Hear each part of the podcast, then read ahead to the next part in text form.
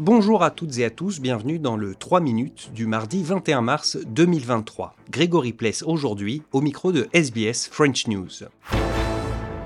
On commence avec la loi sur le logement, actuellement discutée au Parlement, un projet de loi porté par le gouvernement qui vise à créer un fonds de 10 milliards de dollars pour construire 30 000 logements sociaux au cours des cinq prochaines années. Sauf qu'il n'emballe pas les élus non alignés, les crossbenchers, à l'image du sénateur David Pocock, pour qui cette loi ne répond pas en l'état à la pénurie criante de logements sociaux en Australie.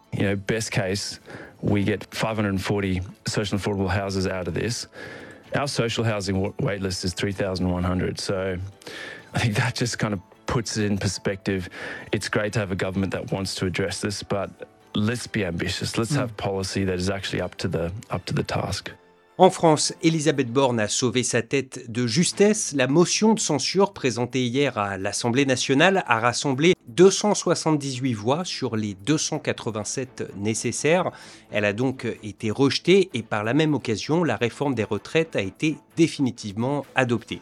Et pourtant, les oppositions sont ressorties de cet épisode galvanisées Reportage Aurélien Devernois pour RFI. Je voulais juste vous rappeler que la motion de censure n'a pas été euh, adoptée. Le député Renaissance Eric Verse s'agace. Tout autour de lui, ses collègues des oppositions affichent des airs triomphants après avoir fait vaciller le gouvernement. Un gouvernement qui doit partir, selon la patronne du Rassemblement national, Marine Le Pen. Je crois qu'il est difficile de gouverner dans ces circonstances. Et par conséquent, le président de la République ne peut pas faire autrement qu'à tout le moins présenter aux Français un nouveau gouvernement. Est-ce que ce sera suffisant? Probablement non. Car si la réforme a passé difficilement le cap du Parlement, elle doit encore surmonter la rue.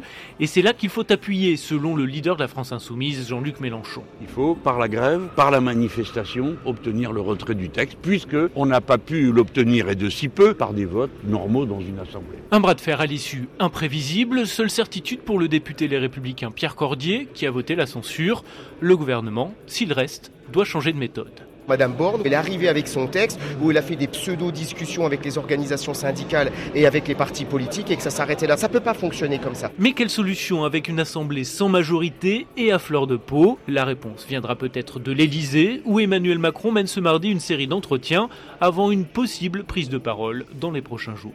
Pour finir, une bonne nouvelle, Olivier Dubois va atterrir dans quelques heures à l'aéroport de Villacoublay où il sera reçu par Emmanuel Macron. La fin d'un long calvaire pour ce journaliste qui, depuis près de deux ans, était retenu en otage par un groupe djihadiste au nord du Mali où il s'était rendu pour un reportage.